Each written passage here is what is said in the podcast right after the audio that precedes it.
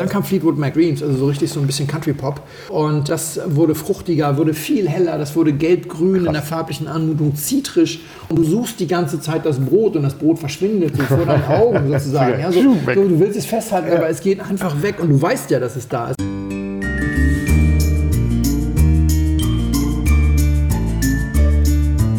Blindflug. Ein Weinpodcast aus den Untiefen schwarzer Gläser.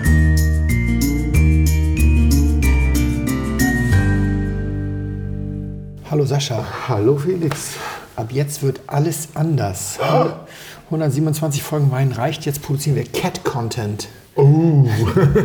Sehr, aber es gibt mehr Follower. Also es gibt immer automatisch mehr Follower, weil süße Cats geht immer. Puck und Loki sind in der Haus. Die sind wirklich süß. Das kann man gar nicht anders sagen. Die sind sehr, sehr süß. Meine Mädels haben sich durchgesetzt und jetzt haben wir Katzen. Und die Mädels, die kann man ja immer rausschneiden, wenn wir mal produzieren, wenn die da sind und die machen mal Krach, dann kann man die rausschneiden, weil die dann sich auch meistens vorher ankündigen. Die Katzen machen das nicht. Wenn ihr also in Zukunft ab dieser Folge gelegentlich irgendein Scheppern oder sonst was aus dem Nichts hört, dass ihr so reingeht, dann war das mal wieder eine der Katzen. Vielleicht sitzen sie irgendwann auf dem Tisch. Das, Also nicht sie auf dem dürfen- Tisch. Das dürfen sie nicht, da werden sie Genau. immer runtergeschmissen und hier auch essen. Aber sie sitzen wahrscheinlich irgendwo auf dem Schoß oder sowas. Mal gucken, wie das wird. Sehr schön. loslegen. Die drei. Die sechs. Dann fang mal an. Ich fange mal an. Dann gehe ich mal Wein kaufen, äh, holen. Jawohl. Oder? Ich kaufen muss ich nicht. Sehr gut. Wir trinken heute was Älteres. Warum? Erzähle ich euch gleich. Und zwar trinken wir einen Bordeaux, Colin Ségur, und zwar aus dem wunderbaren Jahr 1996. Ganz schön, ist nur mit 12,5 Alkohol, also wirklich ein Leichtgewicht, könnte man sagen. Jetzt schauen wir mal, wie es wird und ob es Spaß macht. Vorsicht. Ja, ich habe sie gesehen. Zwei Katzen vor dem Zimmer, wo ich den Wein einspreche. Hm, das wird ja was hier. Cheers. Cheers. Na, da freue ich mich ja. Du hattest ja noch nicht erzählt, dass unsere Probe ausgefallen ist, oder? Doch, das hatten wir erzählt. hast du aber An dem? Tag, an dem Tag haben wir äh, eine Folge produziert, Flo und ich. Ach, das stimmt. Also, wir machen dieses Jahr, gab es ja sozusagen die, Felix hat es ja schon gesagt, einmal eine verschobene Weihnachtsaktion in den Februar. Die große Weihnachtsaktion Genau. für die SOS Kinderdörfer. 10. Februar. 10. Februar. Was wir aber noch mal machen vor Weihnachten, ist eine kleine Aktion mit Weinen, die wir noch so zu liegen haben. Für die Berliner Kältehilfe in dem Fall. Das andere machen wir sozusagen noch mal extra, mit, mit großem Aufwand.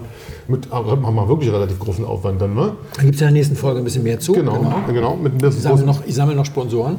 Sehr gut. Oh, sehr gut. Das ist eine kleine Nummer machen wir, also kleine Nummer machen wir jetzt. Und zwar hatten wir ja noch so ein bisschen ähm, Schönes und Gereiftes und ein bisschen gut trinkbares, gut trinkbare Weine unten im Keller, die wir, die wir auch gerne, aber ein bisschen Die hier schon die Bude aber wirklich, die hören uns reden und ballern hier gleich erstmal schön los. Aber wirklich beide zusammen. Ähm, sehr süß. Die, jetzt habe ich aber übrigens noch gar nicht gekostet. Mm. Und daran wollen wir euch ein bisschen mitpartizipieren lassen. Und zwar ist die Idee, also gespendet wird ähm, von uns der gesamte Betrag außer Porto und Verpackung. Das heißt, ähm, das Paket soll kosten 150 plus 10 Euro Porto und Verpackung, also 160 Euro. Ja. 150 Euro davon spenden wir. Und ihr kriegt Überraschungspakete. Das aus heißt, einer Kellerauslösung, die ihr gekauft habt. aus der Kellerauslösung, die wir gekauft haben, plus noch ein bisschen was, wo wir Sachen haben, von denen wir auch denken, das ist, da freut sich Leute drüber. Alles, alles auf jeden Fall nicht jung, sondern gereift, mal mehr, mal weniger gereift.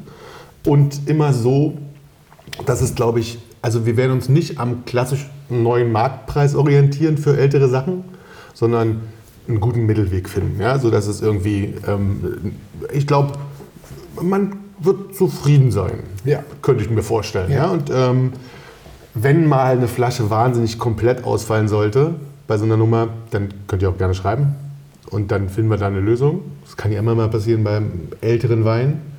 Wie alt, sagen wir nicht. Gucken wir mal. Vielleicht ist was Älteres dabei. Vielleicht Hast du so ein, zwei Beispiele, was so mit da drin sein könnte?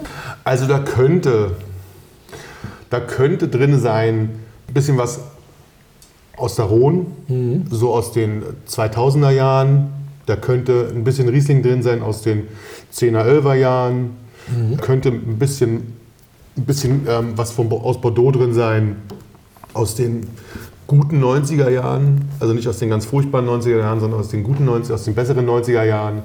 Ähm, sowas in der Richtung, ein bisschen was, ein bisschen was Schönes. Also eine, runde Sache. Vielleicht haben wir auch noch ein bisschen was aus den, ähm, aus den naturigen Geschichten, wo wir noch mal ein bisschen gucken müssen, weil das auch nicht, wollen wir auch nicht so ewig liegen lassen.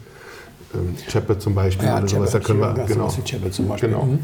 Das fände ich ganz gut. Und wie viele Flaschen in einem Paket? Was hast du gesagt? Nee, hatte ich gar nicht gesagt. So. Tatsächlich ist mir das vorhin auch durch den Kopf gegangen, weil ich glaube, vielleicht. Also die Grundidee war natürlich sechs Flaschen. Also vielleicht macht man einmal, gibt euch die Möglichkeit, ihr schreibt mir, am besten in dem Fall unter sascharadke.me.com, das ist glaube ich in dem Fall am einfachsten.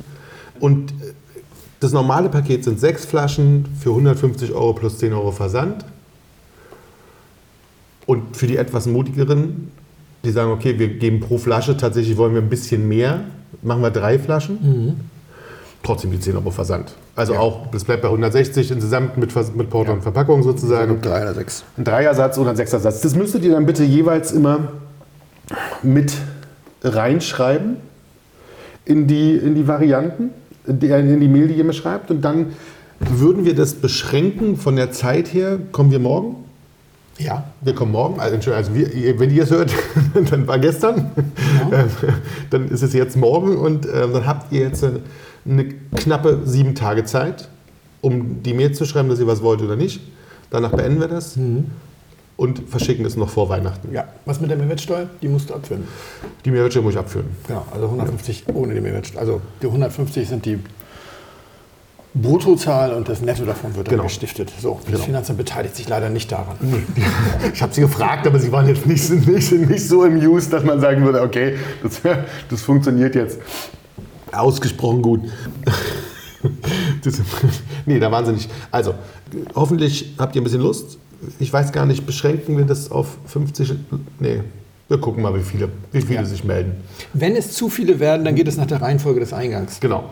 kann Ja, das, also- das stimmt, das hatten wir letztes Mal auch Reihenfolge des Eingangs. Also, wenn ich dann merke, es ist irgendwann zu viel, weil ihr kauft mir den Keller leer, Dann ähm, dann ist es, ist es auch vorbei und auch nicht so schlimm. So. Ich muss noch mal. Ja, In dem Punkt hatte ich, das habe ich glaube ich nämlich auch nicht erzählt. In dem Punkt ich, ähm, hatten wir letztens auch noch mal Weine. Ich habe ähm, an einem Restaurant, habe ich das erzählt, Restaurant Weine verkauft. Die kleineren, kleinere Rhonsachen. ja. Wo ich, wo, ich mich, wo, ich, wo ich dachte, okay, auch für, die, auch für die Hörer ist das echt spannend. Weil das waren, also es war ja ein Satz von diesen Rhonsachen, die wir gekauft haben und ältere Bordeaux und sowas alles. Und da waren zum Beispiel von Beaucastel die normalen Chateau Neufs dabei. Die, Ja. was sind die, sind immer um die 60 Euro jetzt oder was war das? glaub ich, Genau, ja. 60 Euro. Und dann gibt es ja die Coulollet de Beaucastel, Ja. diese kleinen. Ja? Und da war es, also da war es ganz spannend und auch von, von den anderen Gehäusern gab es auch immer mal ein paar kleine dazu. Ähm, ich habe dann irgendwann mit einem, mit einem, mit einem, nicht Winzer, ist ja Quatsch, mit einem Restaurantbetreiber zusammengesessen und hatte vorher diese Weine schon rausgesucht und die wollte ich halt, also auch die, weil die liegen, liegen sich bei uns dann einfach in dem Keller, die trinken Wund. halt wund. Die liegen sich wund, Die liegen sich wund.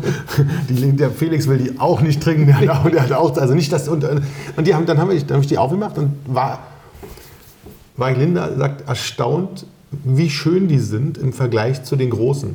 Also diese kleinen. Ja? Und die kosten dann, ich meine, das haben wir irgendwie gut gekauft. Die sind ja auch so nicht teuer. Ich glaube, die kosten um die 15, 16, 17 Ja. Euro, sowas im regulären, im regulären Kauf. Wir haben die dann irgendwie für einen knappen Zehner ähm, sogar drunter gekauft, aber halt gereift. 2000, 2001 und sowas. Und Ja. da denkst du bei so kleinen Sachen ja oft, könnte schon mal schwierig und so.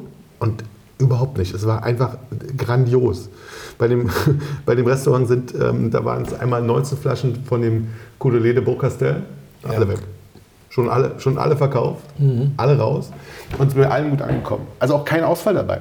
Also, wo ich mal denke, das ist also, gerade wenn du so alte Sachen hast, vielleicht muss man mal halt so ein bisschen, so ein kleines bisschen mehr wenn man sich daran gewöhnen möchte und was Altes probieren möchte, muss man gar nicht die ganz großen Dinger kaufen. Also ich glaube gerade aus der Rhone Ja. nicht, also Nord- und Südrhone, ich glaube, da geht es ganz gut. Bordeaux wird immer ein bisschen schwierig, glaube ich. Also bei den Weil Bordeaux... das, weil das Kleine auch schon relativ teuer ist, aber man sollte sich nicht vertun. Es gibt auch da ähm, vieles Gutes für nicht so viel Geld. Nur, dass nicht so viel Geld da dann vielleicht halt nicht mehr 12 Euro sind, sondern auch schon 20. Genau. Aber, aber es ist... Äh, Und, und bei Bordeaux, was mich da... ja, gerade gestern, Entschuldigung, ich habe Ja, gerade ähm, letzte Woche eine Geschichte veröffentlicht. Ich war bei so einem Chateau in Schweizer Besitz und wir haben getrunken den 82er von denen. Gutes Und- Jahr. Ja, aber der hat damals 6 Mark gekostet. Das ist ein Bordeaux, Bordeaux Superieur. Der kostet heute 12 Euro. Oh, krass. Und der war 42 Jahre alt und stand wie eine Eins. War wirklich schön. Und er sagte, der hat 52 Ernten eingefahren. Der erste war der 71er. Das ist ja Genau, krass. 71. Er sagte, wir haben noch alle, ein, alle 52 Jahrgänge, nee, nicht, die letzten sind Ja, ja, auf der ja, Flasche, ja, aber wir haben alle alle- 50 Jahrgänge, die auf der Flasche sind, haben wir noch da und wir haben neulich auch 71 getrunken. Sie sind alle noch trinkbar. Die ganz kleinen Jahre sind nur noch so Okay, ja, okay ne? aber die guten Jahre und 82 fand ich beeindruckend. Ja, man macht den Fehler, gerade wenn die großen Sachen nicht so teuer sind, Genau, dass man... dass man dann denkt, dann Das brauche ich die kleinen Genau. ja gar nicht. Aber gerade da hast du dann häufig noch was zu, zu, äh, zu holen, weil die, die ich sag mal, Bocastel ist, der Chateau Neuf ist nicht so teuer im, Kon im Im Kontext, Kontext zu den Chateau Neuf. Chateauneuf, genau. Das ist immer noch, da bezahlst du immer noch sozusagen mit den 60 Euro, hast du noch nichts, was du mit den, was haben wir, die hohen Preise im Chateauneuf sind dann bei, ja schon irgendwie, das geht ja auch schnell mal Ja, ins dreistellige, vierstellige. 13.000 habe ich gerade geguckt. Ja, genau. Äh, und, Trinken wir demnächst mal. Ja, und, mal weniger als, äh, mehr gibt es dann glaube ich nicht mehr. Das ist glaube ich das teuerste im Moment. Ne? Genau, dann, achso, der Rest, der, der Rest geht dann schon rüber ins Côte Rôtie sozusagen, also Ja, in, in genau, die, das Nord- ist in Nordrhein. Das ist dann die Hermitage-Sachen von egal, Schaf also und so. Ja, genau. Aber, aber sagen, wir, sagen wir mal anders. Also es gibt eine Menge für, für jenseits von 100. 100 Euro, genau, das ist eine wirklich ganze viel. Menge. So dass du, wenn, du, wenn du in der Liga dann 60 Euro bezahlst, denkst du, wow, das ist günstig. Und dann denkst du, ach, dann muss ich die 20 Euro Sachen nicht angucken. Das ist total Totaler Quatsch. Und Gerade so die Reife, das ist wirklich wahnsinnig schön. Bei den Bordeaux ging es mir da ein bisschen zwischendurch ein bisschen anders. Da, da habe ich ja immer das, das Problem, dass ich Bordeaux war ja nie und ist ja bis heute nicht so mein, mein absolutes, ja. Und ich finde, da hast du dann trotzdem, auch bei den kleinen Häusern, selbst wenn das dann mal so gut ist wie bei dem, ich finde, was du bei denen immer merkst, ist diese, diese, die, diese hohe Säure, also diese, die, die hohe Säure, die da mit drin ist, gerade in den, in den nicht ganz so guten Jahren. Ehe die sich angleichen, ehe das alles so eins wird, ich meine, da sind Sachen dabei, die sind wirklich äh, ähm, auch aus den 2001er Jahren bei den Bordeaux, wo die noch immer, ent- entweder sind sie, sind sie so, oder wo sie sich immer noch nicht angeglichen haben. Weil du merkst immer, hast immer noch so, bist immer so spitz mit allem, ja, dass, das, dass das schon trinkbar ist. Und ich weiß auch gar nicht, ob es nicht zum Beispiel ganz viele Leute gibt, die das so mögen. Also das Bordeaux-Zeug hat sich auch immer so verkauft. Ja, Bordeaux war ja eigentlich immer 12,5 Alkohol und eine Genau. gewisse Frische. Früher musste das oftmals noch mit roten Deckwein aus, der- aus Südfrankreich. auch, wieder aufdeckt werden, ja. Also das, das ist schon eigentlich eine relativ kühle Herkunft gewesen. Aber das ist, äh, glaube ich, endgültig, endgültig vorbei. vorbei. Da muss man, dann darf man aber nicht unterschätzen, also das eine ist, wie, wie warm oder kalt es ist, das andere ist ja auch, wie, wie das abbricht. Das ist auch das Problem beim Sangiovese, also sowohl beim Cabernet in Bordeaux als auch beim Sangiovese. Wenn die Sachen spät reif werden, aber gleichzeitig in der Region, egal wie heiß es ist, relativ verlässlich im August, äh, im, im Oktober das Licht ja, ausgeht. ja, genau. Ja, also wenn es einfach dann mal richtig Herbst wird, ähm, dann, dann äh, reitest du da immer auf der Rasierklinge, weil du kannst aber nicht mehr hängen lassen. Dann musst du halt holen. Und dann geht es manchmal nicht so sehr um die Tageshöchsttemperatur, als um die Anzahl der Anzahl, Tage ja. zwischen Austrieb Das stimmt, und das hatten wir schon mal, ja. Das ist ja. Blüte und Ernte. Aber klar, das ist mittlerweile weitgehend äh, keine, es ist keine kühle Region mehr. Also die 12,5 schaffen einige noch, aber jetzt müssen sie richtig arbeiten. Und als letztes waren wir, das das können wir nochmal, weil das hattest ihr noch nicht, ähm, waren wir bei einer Berliner Weinrunde. Ja, das war nett. Das war total nett. Das war war, sehr vor allen. Dingen sehr spannend, weil es ähm, sehr lustige, eine, also erstmal würden wir uns weiterhin freuen, wenn ihr uns mal einladet. Also die haben ihre Schulden bezahlt. Genau. kurz zu, wir, wir haben das in diesem Fall persönlich gemacht. Ihr wisst ja, es gibt da draußen noch etliche säumige Schuldner. Einige haben aber auch versucht und wir hatten dann keine Zeit. Also wir haben ja diese vielen Blindflugrunden gegründet und in der Regel in schicken die uns, jeweiligen Regionen sozusagen. Genau, Ja. und in der Regel schicken die uns dann eine dick, dicht verpackte Flasche und wir machen dann per Insta einen gemeinsamen Blindflug, schicken die uns als, als äh, Honorar sozusagen für die, für die Stiftung und die Berliner Ja. haben uns einfach eingeladen, haben wir das vor Ort gemacht. Und es war, Ausgesprochen erstaunlich. ja, fand ich auch. Also die Zusammenstellung der Leute ist erstaunlich, fand ich. Also wirklich eine lustige Zusammenstellung. Also lustig, nicht, nicht, nicht im Sinne von lustig, sondern also so wild und so viele Bunt. verschiedene Leute, bunt, ja, viele verschiedene Leute. Ja. Ort war schön. Wir wurden gut, wir wurden wahnsinnig gut verpflegt. Die Berliner sind auch sehr künstlerisch. Wir haben, wir haben da zwei, zwei. Profi-Orchestermusiker und einen Opernsänger drin. Das ist auch eine ganz witzige voll. Äh, Konstellation. Genau. Dann hatten wir Plus zufällig Beamten aus dem Bauministerium. Also wirklich, so, na, so weit auseinander ist das da. Ja. Plus zusätzlich hatten wir, hatten wir Flo mit dabei, Ja. klar. Äh, Und einer, einer der, der, mit, der Mittrinker hatte zwei Kinder in Flo seiner Schule, drei Kinder in Drei Flo seiner. Schule. Also Ja, so, klein in ist diese genau. So, er- so klein ist diese Stadt. Genau, mit drei Bei den. Weinen, Das war spektakulär. das war spektakulär und schade. Wa? Ja. Also wir hatten einen, wir hatten einen ähm, Domaine l'Horizon dabei. Der war richtig schlecht. Der war richtig schlecht und das ist schade, weil die Sachen sind eigentlich. Ich habe noch nie einen schlechten Genau. Hatten- Ich habe mir hier getrunken, die mir nicht so 100% lagen. Okay, Das passiert halt. das passiert. Und der Rote ist auch nicht unbedingt jetzt mein Favorit. Der, die Rosés und die Weißen sind mega. Ja, das Ja, war ein Weißer in dem war Fall. Weißer und der war... Und ich Der Große? Ja, der, der Große, was war das, 13? 2013 oder was war das? 11 oder 13. Ein- Eins, der, äh, roch, der roch schon schwierig. der Ro- und ja, wir, sind auch, wir sind auch auf gar keinen Fall auf Domaine l'Horizon gekommen. Also das, wir waren schon im Glas sehr, sehr, sehr Das zog sich ein bisschen durch. Da waren ganz viele ambitionierte und gute Namen, die dann irgendwie nicht geliefert haben. Und zwar nicht jetzt, weil wir da kritisch gesessen haben und alles bäh, bäh, sondern weil die Leute selber ganz enttäuscht waren. Sie sollten alle Weine mitbringen, mit ein, zu denen sie eine persönliche Genau. Beziehung hatten. Und das ist lustig, aber auch das ist lustig. In dem Fall kann man jetzt so sagen, also es waren auch viele Weine, die sozusagen aus, naja, die sozusagen aus dem Podcast mitgekommen sind. So, ja? Ja, Wo die Leute ja, so reingerutscht sind dahin und durch, durch uns, vielleicht ein bisschen durch uns mit drauf gekommen sind zum Teil und sowas. Also auch lustig, wie sich so Sachen entwickeln. Ich fand das sehr schön und auch eine, eine sehr willkommene Abwechslung mal, die Leute gleich live zu sehen. Also wenn ihr nicht so weit weg seid mit euren Runden. Dresden schaffen wir vielleicht auch oder sowas oder Leipzig oder sowas. Vielleicht geht sowas. Die, die Schweizer wollen ja noch eine Pinot-Runde organisieren. Okay, Schweiz fahre ich auch so. Ich habe heute noch eine Nachricht bekommen, da will noch einer mitmachen. Das müssen jetzt ja mittlerweile 18 Leute sein in der Schweiz oder sowas. Die sind aber auch noch aktiv, habe ich gerade gehört. Also, also Zürich in diesem Fall. Schweiz ist gut, wir würden uns dann noch freuen, wenn sie irgendwie einen Winzer einladen, bei dem wir dann was kaufen können. So, also weiß ich nicht, es gibt ja da so ein, zwei, bei denen man selten was kaufen kann, vielleicht. du, du weißt schon. Ja, ja. So, Ja, das ist, äh, du willst über den Wein reden? Bitte. Ja, ja, ähm, spektakulär. Ich habe gehört, dass du den Korken gezogen hast. Das heißt, dass er nicht belüftet ist. Er kam äh, angenehm kühl rein. Ich war trotzdem sofort der Meinung, dass es ein Rotwein ist. Und diese kühle Temperatur hat ihm ganz gut getan, obwohl er mit mehr Temperatur aufmacht. Aber ich glaube, das ist in diesem Fall die Luft. ja. Er hat mit etwas mehr Temperatur auch mehr Tannin entwickelt und ist also sozusagen von einem süffigen Rotwein zu einem sogar noch leicht sperrigen äh, Rotwein geworden, ohne dass er deswegen schlechter geworden wäre. In der kühlen Variante habe ich an Syrah gedacht, in der wärmeren an Bordeaux. Ich war irgendwie in Frankreich. Er hat eine ganze Menge Gerbstoff mittlerweile. Und deswegen bin ich im Alter etwas jünger geworden. Also wir haben eine satte Frucht, ordentlich, wa? ja, aber die aber null plüschig ist, null gekocht, null überreif, sondern wirklich einfach nur intensiv. Das ist so ein bisschen schwarzbeerig, würde mich jetzt nicht wundern, wenn, also das ist jetzt aber nicht so das pure Cassis, wo du sagst, yeah, Mhm. volles Brett, aber es geht so ein bisschen in so eine, in so eine Anmutung, Merlot, wenn da Merlot mit dabei wäre oder, oder Cabernet, das würde mich Nicht in wundern, diesem Fall ja, nicht ja, wundern. ja. Und dann haben wir so eine leicht dunkelrauchige, das dreht aber nicht so in Richtung Schoko, sondern mehr so in Richtung Teer so ein bisschen.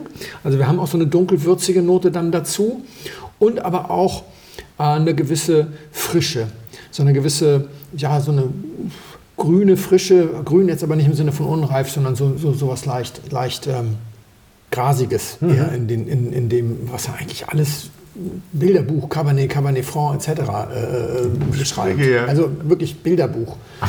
ich weiß nicht, warum ich jetzt nicht sofort über die Brücke gehe. Vielleicht, weil die Frucht nicht so 100% in der, in der Richtung ist, aber wenn es eine Cuvée wäre. Die Säure ist, äh, das ist, die ist ein bisschen äh, re- reduziert. Das ist aber nicht schlimm, weil wir hier auch so viel Tannin haben, was, was wirklich ein bisschen für Struktur sorgt. Und das passt alles zusammen ausgesprochen gut. Und hat eine schöne Länge, hat keinerlei negativen Alkoholtouch. Mhm. Also eine gewisse, also leicht ist das nicht unbedingt, aber das ist null brandig. Das ist auch nicht ölig im Sinne von Glycerin oder Ja, sowas, ja. sondern das hat eine, das ist in einer guten Schwebe, in einer guten Balance, gefällt mir ausgesprochen gut. Vom Alter her, durch diese Reise, fällt mir das gerade so ein bisschen schwer. Am Anfang hätte ich gesagt, das ist 15, 20 Jahre alt. Zwischendurch habe ich gesagt, ah, eher 8 oder sowas. Das ist nicht blutjung. Dafür finde ich, ist das alles zu gut integriert. Das stimmt, das, das, Und- genau schon. Ja. Da würde ich sagen, so unmittelbar nach dem Öffnen tue ich mich schwer. Das wird in zwei Stunden wahrscheinlich einfacher. Aber sagen wir mal so irgendwas so zwischen acht und zehn Jahren. Und ich traue mich mal zu sagen, das Bordeaux. Das stimmt. Gut. Das ist schon mal so dicht dran war wir lange nicht. ich hole mal. Ja, Ja? dann liege ich nur im Alter falsch. G- Genau. Ja. Bordeaux, gutes Haus. Magst du noch einen Schluck? ja, gerne. Gerne. Können wir noch mal gucken. Aber vielleicht tat sich noch mal was mit dem Stehen. Das hat jetzt. Von der Kant kann auch Figur. Genau. Sehr gut. Schönes Haus, ne? Ja. Hat auch wenig Ausfälle, finde ich. Also kann das sogar tatsächlich, finde ich, insgesamt wenig Ausfall.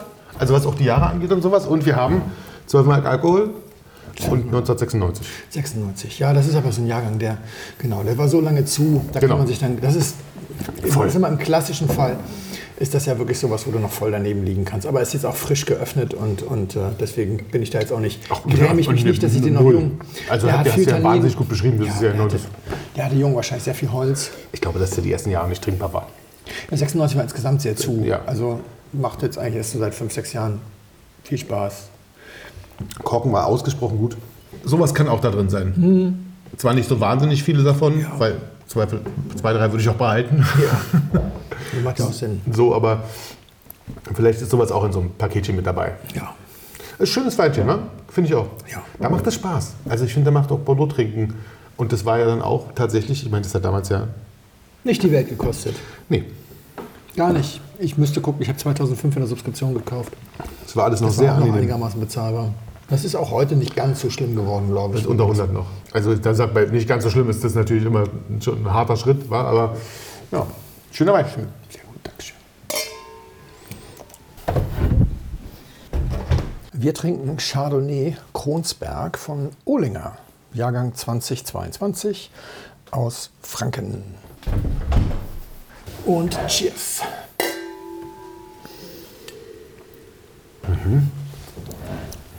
Bei der Geschichte, die ich dir heute erzähle, würde ich, wenn ich Hörer des Blundflugs wäre, den Felix an einem Punkt mal fragen, irgendwie möglichst höflich formuliert, sag mal, muss man dich eigentlich nur zum Essen einladen und du findest alles großartig. Ich wäre in, wäre in, der, Situation gar nicht so beleidigt, weil ich äh, tatsächlich Lust habe zu erklären, warum das gerade nicht so ist. Ich war eingeladen von, zu einem wirklich tollen Tasting äh, Wein und Musik von Pommery. Und Pommery ist so ein Haus, was hier nie stattgefunden hat. Und wir haben auch nie einen Hehl daraus gemacht, dass wir Warum? dieses Ja. blaue Label von Pommery äh, nicht so trinken würden.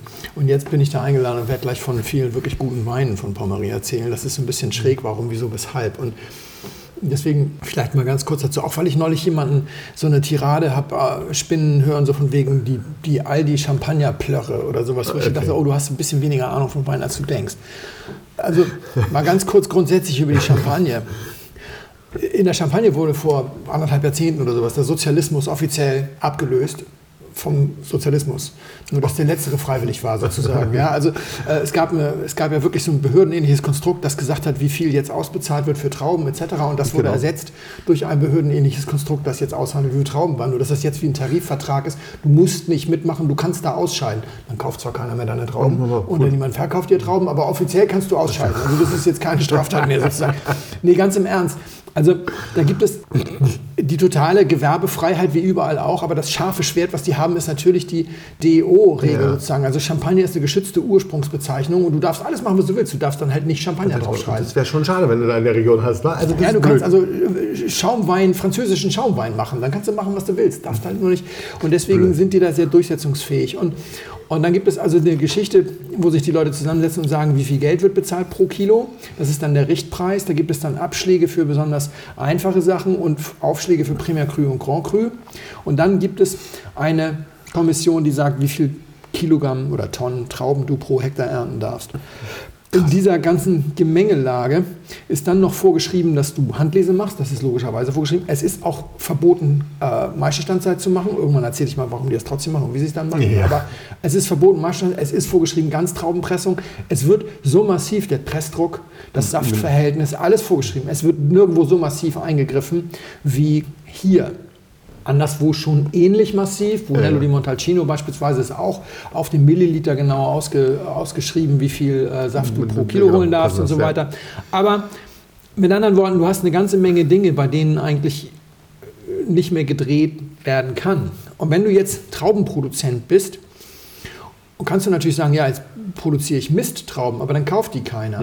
Ich habe mal die Geschichte erzählt von, von einer Begegnung mit einem Genossenschaftswinzer an der Mosel, der im Jahr 2018 anderthalb Hektar allerfeinste Moselsteillage gar nicht mehr geerntet hat, weil er hatte sein, sein Quorum bei der Genossenschaft erfüllt und keiner wollte Trauben kaufen, weil alle hatten ja alles voll hängen. 18 war Füllenpooljahrgang und dann stand er da, hat es gar nicht mehr. Und diese Situation kann dir theoretisch passieren und dann kauft natürlich keiner bei dir, wenn du der bist, der die schlechten Trauben hat. Klar. Das weißt du vorher nicht, also gibst du dir natürlich Mühe, vernünftige Trauben zu produzieren.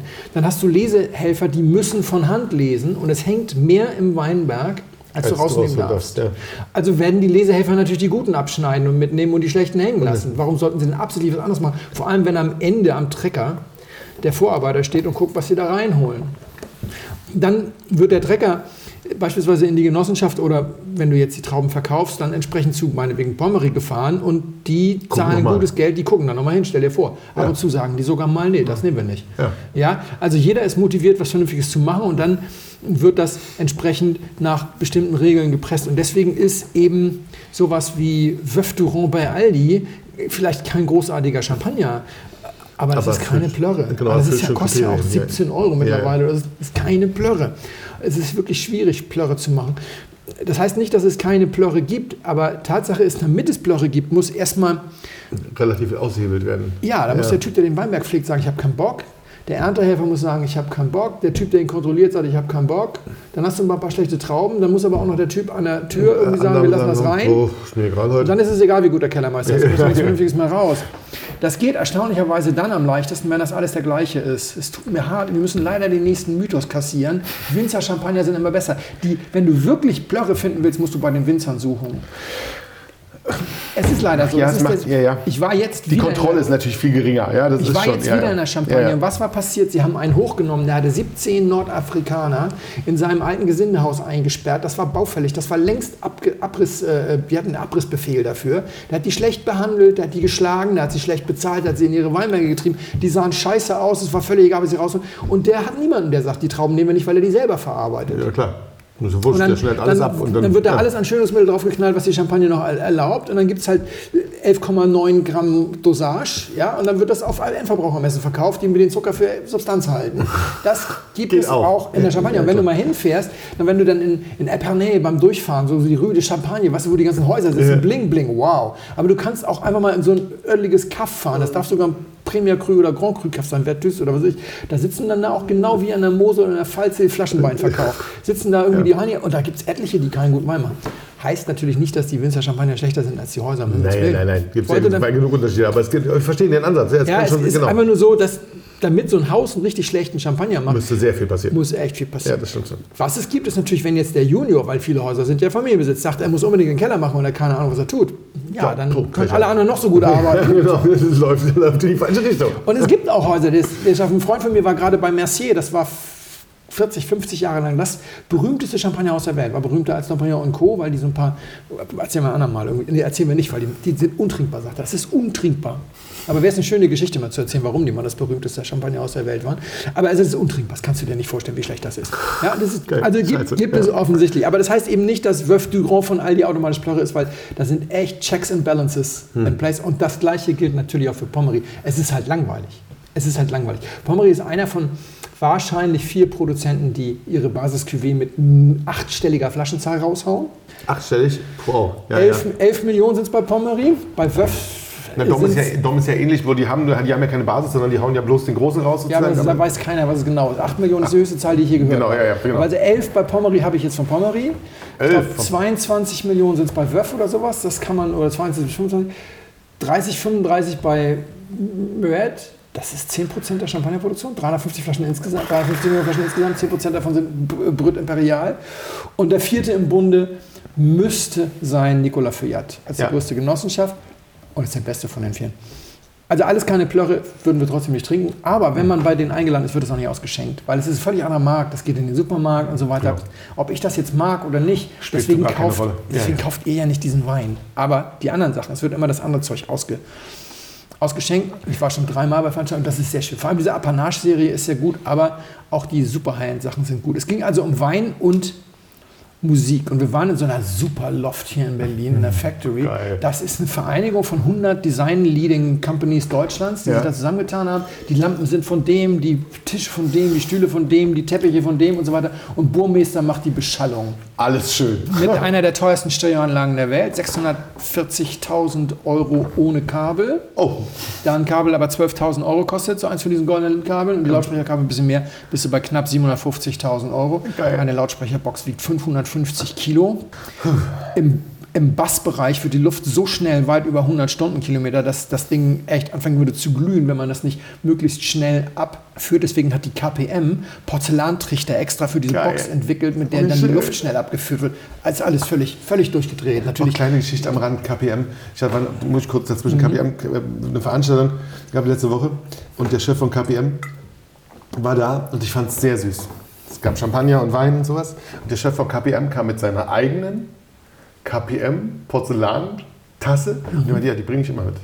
Das weißt du nicht, die waschen die, manchmal die Gläser so komisch ab und dann riecht es so und das mag ich nicht. Ich bringe immer meine eigene Tasse mit und trinke nur aus der. Fand ich, fand ich ein bisschen niedlich, das Ja, zu kapieren zwischendurch. okay. Fand ich wirklich gut. bisschen sonderbar. Ja, ein bisschen sonderbar, genau. Entschuldigung, weiter. Kein Problem. Auf jeden Fall haben wir dann Champagner äh, getrunken und dazu Musik gehört. Und das sehr laut und in sehr guter Qualität.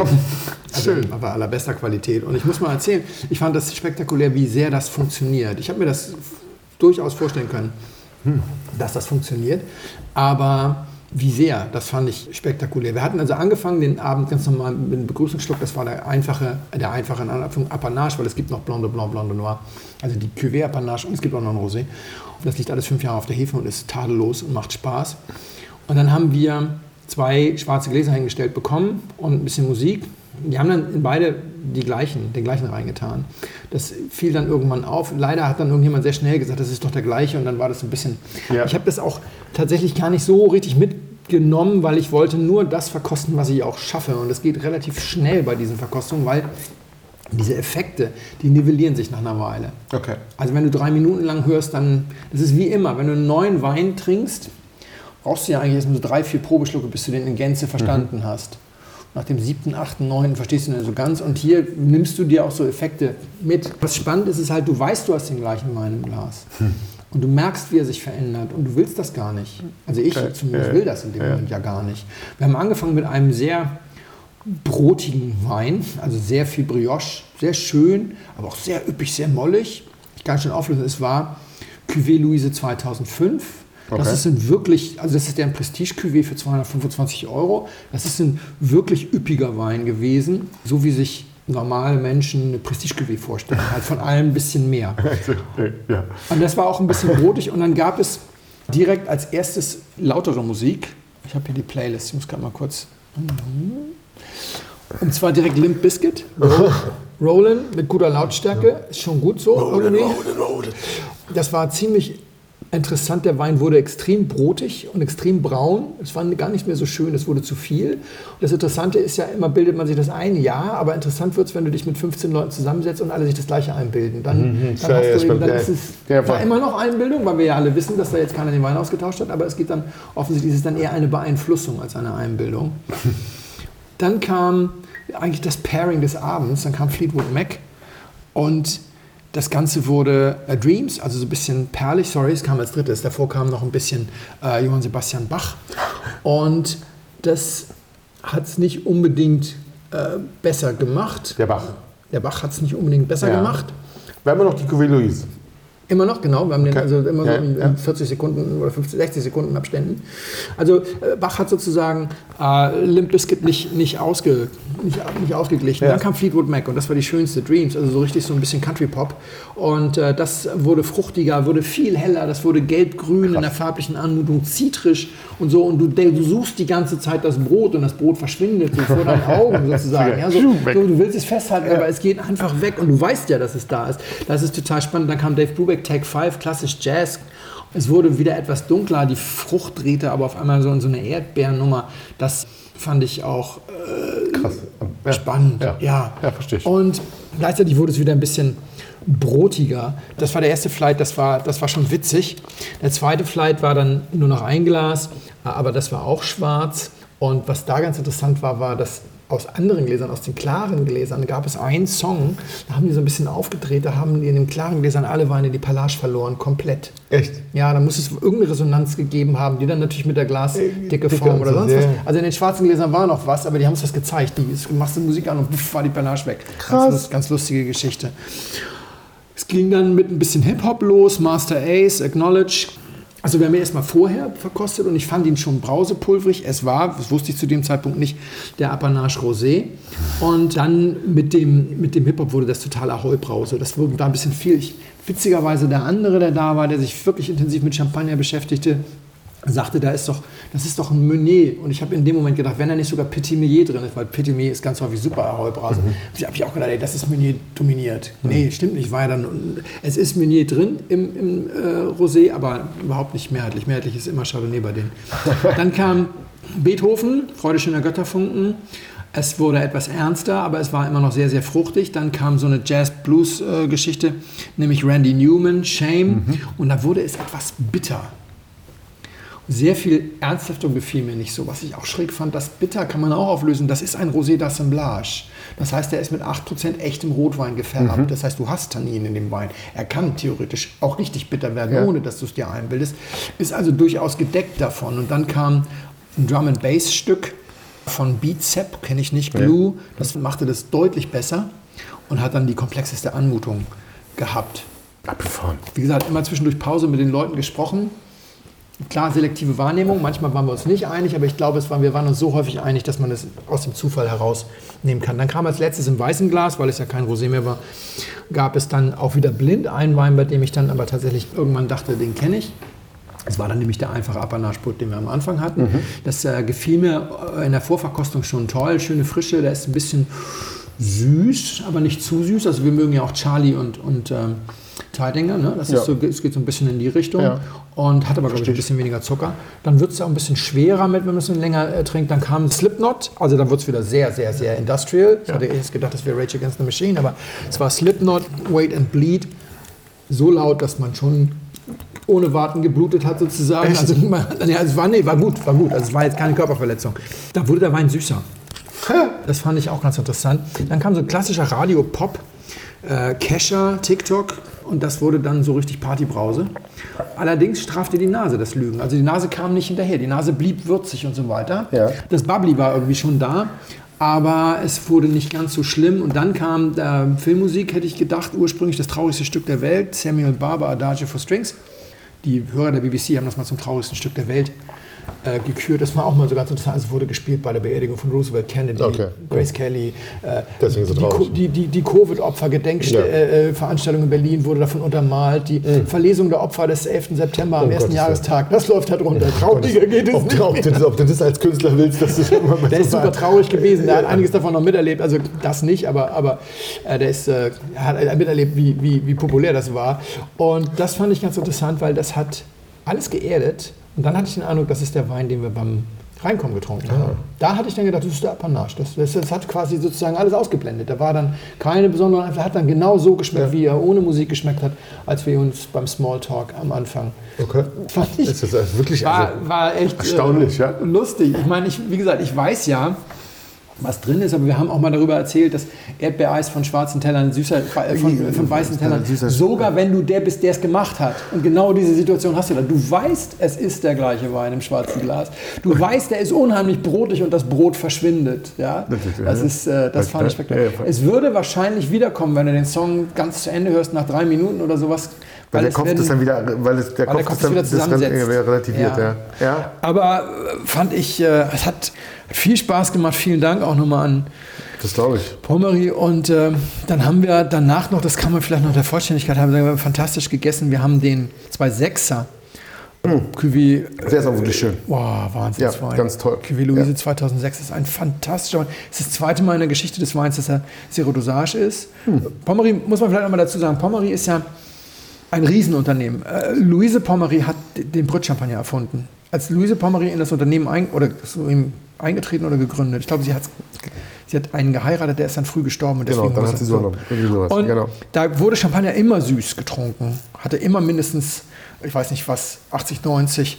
Oh. Für den Zarenhof, die waren besonders. Das waren die süßesten. Die für den preußischen Hof waren ein bisschen weniger süß. Und in Frankreich wurde es am, am wenigsten mit nur 80 Gramm oder so. Genau. Dieses in der Ostsee gesunkene Schiff, wo sie die geborgen haben, die hatten alle 100, zwischen 100 und 200 Gramm Restzucker, weil die waren ja für den Zarenhof und für den preußischen Hofbetrieb äh, bestimmt. Und die hat Brütt erfunden. Die hat das erste Brütt gefüllt. Und dann hat sie sehr erfolgreich agiert, hat die längsten und größten Tunnel bauen lassen. Das ist der größte Keller der Champagne. Und sie hat 250 Hektar eigene Weinberge zusammengekauft, nur Premier und Grand Cru. Und diese 11 Millionen Flaschen, das ist alles Zukauf. Aber dieses ganze Apanage-Zeug und vor allem dieses Cuvée Louise und so, Das ist alles eigener Weinberg. ist alles eigener Weinberg. Der berühmteste ist der Clos Pompadour, der direkt hinterm Haus in der Großstadt, der einzige, der übrig geblieben ist. In der, in der Großstadt, alles andere ist musste dem Häuserbau weichen. Und äh, der kostet in der Magnum ja auch 700. Da steht, da steht ja eine Magnum hier, da steht mein, meine, meine, äh, wie heißt es, mein Ladegerät und sowas steht da ja auf dem Holzkarton. Ah, ja. Den, den haben wir mal getrunken. Ja.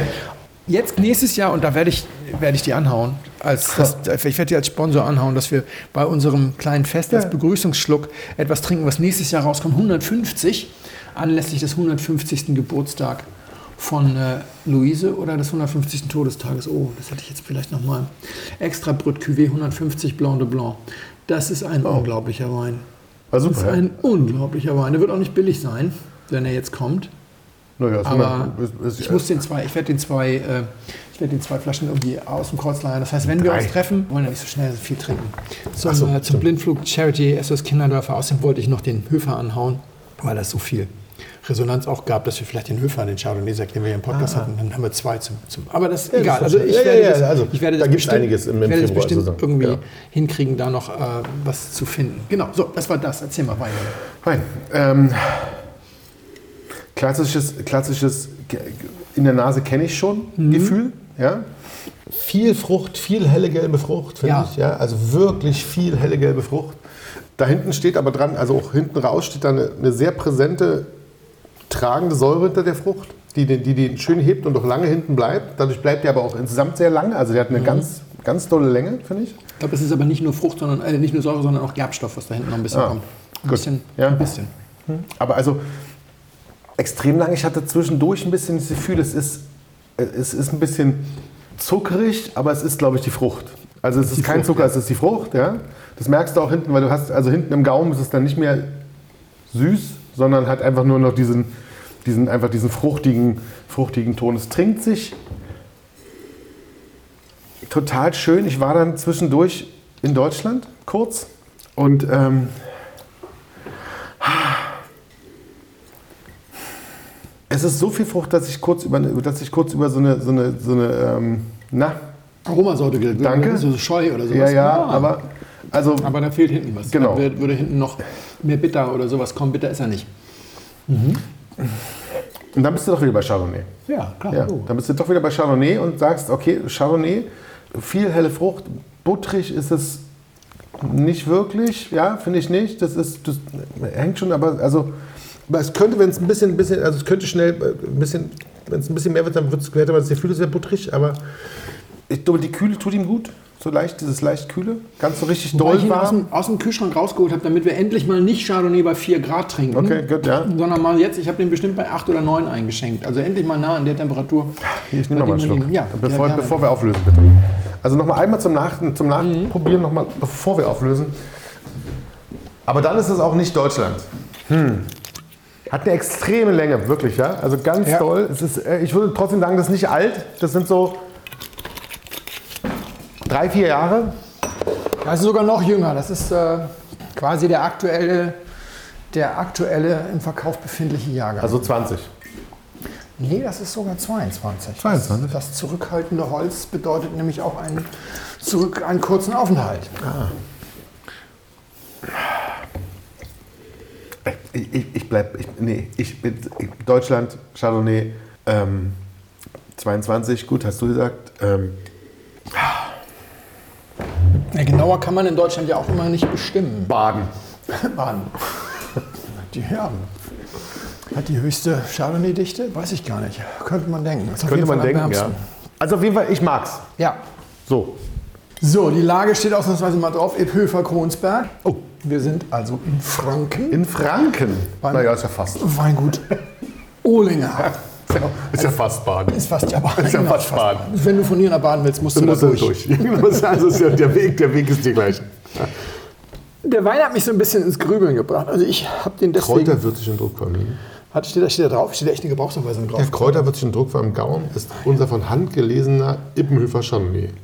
Ja, also der Kräuterwürzig finde ich den jetzt nicht. Ich bin bei dir. Ich finde den unglaublich, ich finde diese Frucht betörend. Das ist das ist genau mein Beuteschema. Vielleicht fangen wir mal damit an. Deswegen, das ist der erste Grund, warum er hier ist. Ich habe das schon ein paar Mal erzählt, aber ich erzähle das auch gerne jedes Mal wieder. Ähm, ich mag diese Reise durch den Mund, wenn du anfängst mit einer üppigen Frucht, Ja. die schon von, von vornherein ein bisschen süß wirkt, aber es ist halt kein Zucker, weil dann kommt schnell eine, eine kräftige Säure. Mhm. Ja. Und dann wird es in diesem Fall auch ein bisschen ölig, es wird aber nicht butterig. Also du hast schon so einen gewissen, ja, wir haben auch 13,5 Alkohol, die schmeckt man überhaupt nicht, finde ich. Nicht, ja. Die spürt man da an der Stelle mit so einem leichten Öligen. Und dann kommt nach hinten raus so ein, ich denke, hier ist es feines Holztannin, ein bisschen Phenolik, wahrscheinlich aus so einer kurzen Maischestandzeit und noch die Säure und räumt das alles noch wieder einigermaßen geordnet ab und treibt so ein bisschen den Speichel und sagt Genau. so, jetzt kannst du noch einen Schluck nehmen oder jetzt isst du was. Eins von beiden. Genau. Diese, diese Art von Reise durch den Mund lieb ich. Ist mein Beuteschema hoch 4. Käse geht dazu wahnsinnig gut. Ja. Weißt du, so ein schöner fetter Käse. Oh. Gleichzeitig ist der Wein total dem Zeitgeist entsprechend. Es ist Tonneau, Hälfte alt, Hälfte neu. Also ich nehme an, es sind zwei Fässer, eins ist neu, eins ist uralt. Und das heißt, wir haben ein sehr zurückhaltendes Holz, wir haben keine Butter, wir haben keine Haselnuss, wir sind äh, weit weg von solchen Nutella-Schnecken oder Ja. sowas. Und das ist sehr, sehr elegant, finde ich. Und das stellst du irgendwo blind hin und alle sind nämlich genau am Rätseln. Ist das überhaupt Deutschland? Und dann sagen alle, na, so zweite Hälfte 20 und dann kostet das 14 Euro. Das ist äh, krass. Das ist krass, Das ja. ist wirklich krass. Ja. Und es hat mich so ein bisschen rätseln lassen zum Thema Chardonnay. Warum ist das so? Warum ist es eigentlich so? Und da ist der Wein zum Beispiel eine Ausnahme. Das ist einer der ganz wenigen Weine, die nicht irgendwelches Reserve R oder sonst was Gedingeldöngel drauftragen, sondern die Lage. Ilpöfer Kronsberg. Wir haben in Deutschland keine Chardonnay-Lagen. Der Riesling- Rieslinglagen, in den, da, ja. Berühmte Rieslinglagen, Ja. Spätburgunderlagen, Ja, stimmt. Silvanerlagen. That's it. Bei den ganzen anderen Sachen haben wir schon Schwierigkeiten. Äh, Also der VDP hat den Fehler in Abführung gemacht, dass sie so sehr rigoros äh, dann die Lage verbieten, wenn es eine große Lage ist und es ist eine andere Rebsorte, dann sagst du mal, ja, können wir nicht nennen. Na, also deswegen sagt halt keiner irgendwie, der Unsteiner Herrenberg ist eine fantastische Lage für Scheurebe. Ist er aber. Fuhrmann Almayel macht da seine ganz großen Dinger, die Scheurebe SP und so, und die haben das da ganz bewusst hingepflanzt. Die haben in verschiedenen Lagen gehabt und da haben sie dann erweitert, weil das ist super. Und oder wenn du jetzt nimmst, bei der die andere Scheurebe-Lage wäre jetzt der Pöfer Kronsberg, also mit anderen Worten genau der, wo hier der Chardonnay steht, weil da macht Andrea Wirsching diese Scheurebe alte Reben Ah, ja. äh, S erste ja. Lage. Das sind somit die besten Scheureben, die wir haben, aber trotzdem Scheurebe ist bei uns nichts wert, weil wir haben keine guten Lagen, kennt kein Mensch. Hm. Wenn es keine gute Lage hat, ist auch doof. Ja. Wir machen, Chardonnay ist immer R, S oder sonst was, keiner mal eine Lage. Wir haben, wenn mal einer eine Lage macht bei den GGs, dann sind das immer unterschiedliche. Also ich könnte mir vorstellen, es gibt wahrscheinlich zwei VDP-Betriebe, die aus dem Achkarach Schlossberg ein Chardonnay GG machen, aber die stehen nicht in Wiesbaden. In Wiesbaden steht keine einzige Lage mit dem Chardonnay doppelt. Alles einzelne. Und ich habe noch niemanden getroffen, der sich irgendwie aus dem Fenster gelegt hat und gesagt ey, Huber, Schlossberg, Bienenberg, kannst du mir blind hinstellen, ich weiß immer, welcher welcher ist. Beim Spätburgunder vielleicht, aber beim Chardonnay das Ja, ja, ja. keiner. Und ich glaube, das ist unser Problem. Auch bei den Orten. Du kannst mir 700 deutsche Preislisten von Winzern geben, die ich noch nie gehört habe oder sowas. Und dann deckst du die Preise ab und ich sortiere dir die Ortsweine nach dem Preis. Das ist gelernt. Ja? Also der, der, der Hattenheimer Ortsriesling kostet immer weniger als der Rüdesheimer. Und, ja, und, der, Ja, ja. Und, der, und der Birkweiler Ortsriesling kostet immer mehr als der Gimmeldinger. Oder was? Also Ja, so, ja. Ich übertreibe ein bisschen mit den 500, so gut bin ich nicht, aber es gibt eine ganze Menge. ja, ja. Bei Chardonnay, ja. bei Scheu.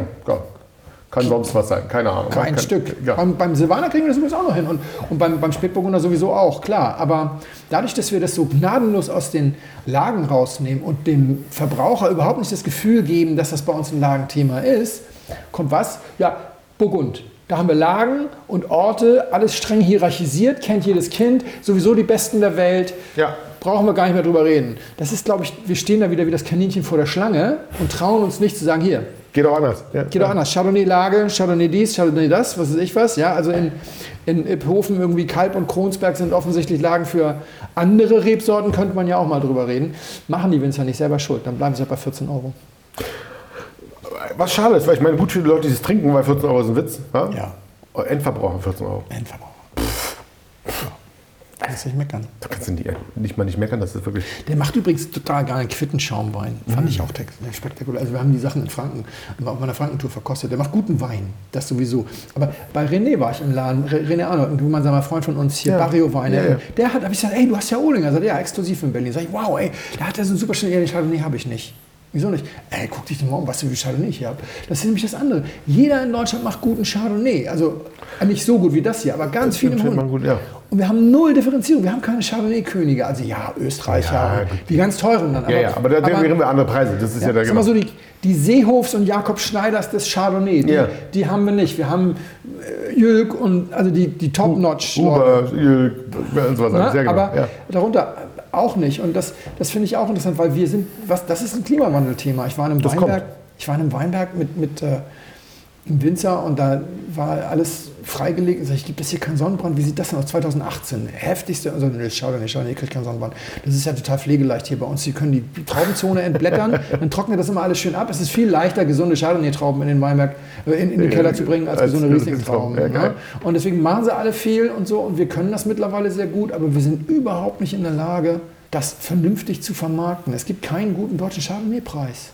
Es gibt Riesling-Cups noch und nöcher. Löcher? Stimmt. Wir müssen nächstes Jahr einen Chardonnay-Preis machen. Einen Blindflug Oh, Chardonnay-Preis. das ist eine gute Idee. Das wäre doch mal was. Das machen wir. Oh, das wäre mal was. Das müssen wir uns aber jetzt schon mal, okay, wir, wir melden es jetzt schon mal an, damit das keiner klauen kann. Also den, den Chardonnay, den Chardonnay-Preis Deutschland. Den Blindflug, Blindflug Chardonnay-Preis. Chardonnay-Preis Deutschland.